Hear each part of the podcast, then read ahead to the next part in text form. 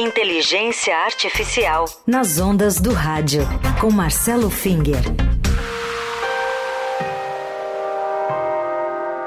Dia de aprender um pouco mais sobre inteligência artificial, sempre às sextas aqui no Jornal Eldorado. Tudo bem, Finger? Bom dia. Bom dia para você, Heisen. Bom dia para os ouvintes. Bom, como a gente anunciou, a gente até anunciou o tema da, eh, que seria a semana, porque semana passada você falou sobre como as big techs usam inteligência artificial, principalmente na publicidade, capturam a gente, você até ensinou formas da gente se defender. E hoje você nos traz aqui esse conflito entre inteligência artificial e a imprensa. Exatamente. Está tendo uma atenção muito grande entre os grandes veículos de imprensa e as empresas de inteligência artificial, e entre elas, obviamente, as big techs. No final do ano passado, a gente ficou sabendo que o New York Times, que é uma empresa de jornalismo, processou duas grandes empresas de inteligência artificial, a OpenAI e a Microsoft. E hoje a gente vai discutir um pouco o que está em jogo nessa briga. Bom, obviamente, o que está em jogo nessa disputa é muito dinheiro. Na coluna anterior, eu mencionei que as gigantes da internet, na realidade, são grandes empresas de propaganda e, e que elas dis disputam a atenção dos usuários e os cliques que eles destinam às publicidades que elas apresentam. Tradicionalmente, a imprensa impressa, ou seja, os jornais e revistas em papel, tinham boa parte do seu faturamento originado da venda de propaganda, além da venda de assinaturas e da venda dos, dos próprios jornais e revistas.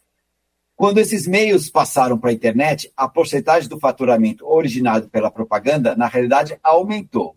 Ou seja, um jornal na internet, tal como, por exemplo, o Estadão, atrai um grande número de leitores e as páginas do jornal na internet estão cheias de anúncios, utilizando muitas das técnicas usadas pelas grandes empresas de internet também para selecionar quais anúncios devem ser apresentados para cada um dos seus leitores. Então, as técnicas são as mesmas. Tá? Só que uh, muitas empresas de jornalismo não se adaptaram bem ao ambiente da propaganda na internet e acabaram fechando. A gente tem aí o exemplo, por exemplo, do Jornal do Brasil. E agora a inteligência artificial apresenta uma nova ameaça para as uh, empresas de jornalismo. Tá?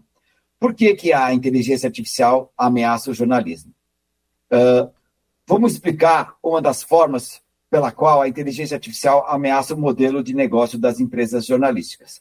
Até um ano atrás, se eu quisesse ler reportagens do Estadão, eu precisava me dirigir ao site ou app do Estadão para ler as suas notícias. Mas agora eu posso me direcionar a um aplicativo qualquer de inteligência artificial, do tipo ChatGPT, da OpenAI, e digitar.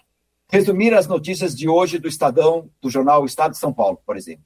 E aí eu tenho uma, uma, um resumo das notícias do, do dia, gerada pela inteligência artificial.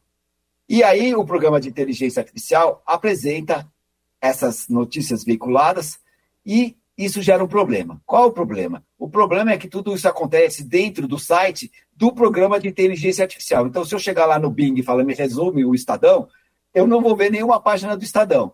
Obter, o leitor obteve o resumo das notícias do jornal sem entrar no site no jornal e sem ficar exposto à publicidade apresentada pelo jornal. Ou seja, a empresa de inteligência artificial desviou o fluxo e os cliques mas é a informação gerada pelo jornal que atrai esses leitores. E o jornal teve que investir em manter o site, pagar salário dos jornalistas que escreveram as notícias, e tem uma série de gastos que ele gostaria de receber em troca disso. Tá? E, e, esse, e, essa, e, e esse retorno, na verdade, está sendo desviado para a empresa de IA. E essa é a fonte da disputa entre o New York Times e as grandes empresas de inteligência artificial. Além disso, no momento já existem várias empresas que estão desenvolvendo aplicativos de inteligência artificial que fazem exatamente isso. Resumem as notícias publicadas em algum ou vários veículos de mídia, tá? E oferecem para o leitor. Eu fiz uma busca recentemente por resumos de notícias e acabei encontrando uma página na internet que apresentam 70 sites que fazem exatamente isso. A maioria uh, dos quais utilizam inteligência artificial do tipo generativa para produzir os recursos. Tá?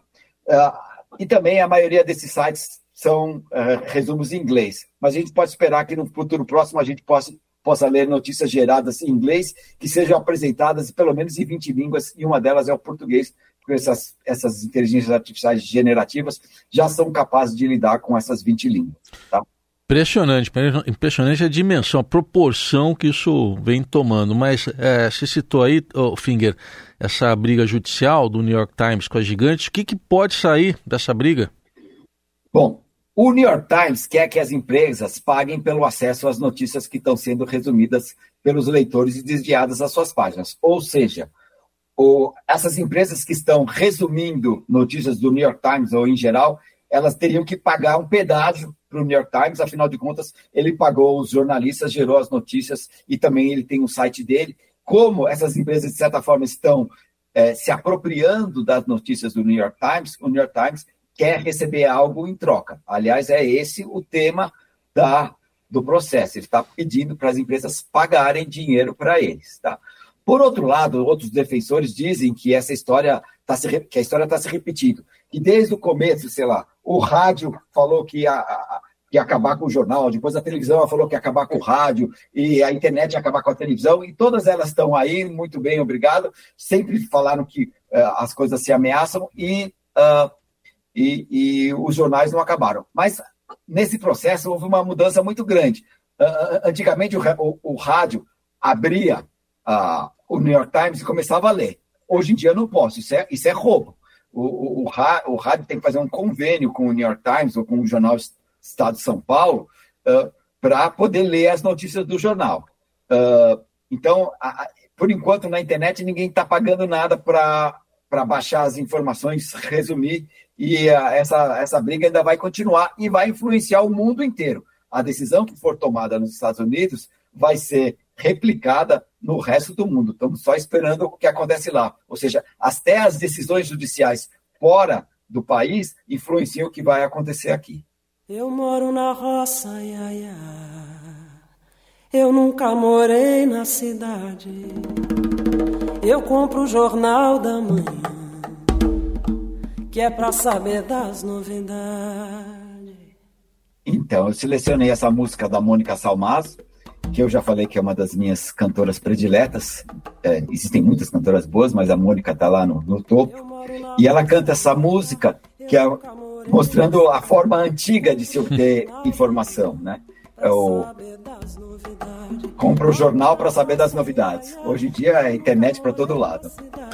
Compra o jornal da manhã para saber das novidades. Muito bem, tá aí o Marcelo Finger com mais uma coluna para a gente aprender um pouco mais como é que a inteligência artificial está presente na vida da gente no dia a dia. A gente fica sabendo cada vez mais coisas.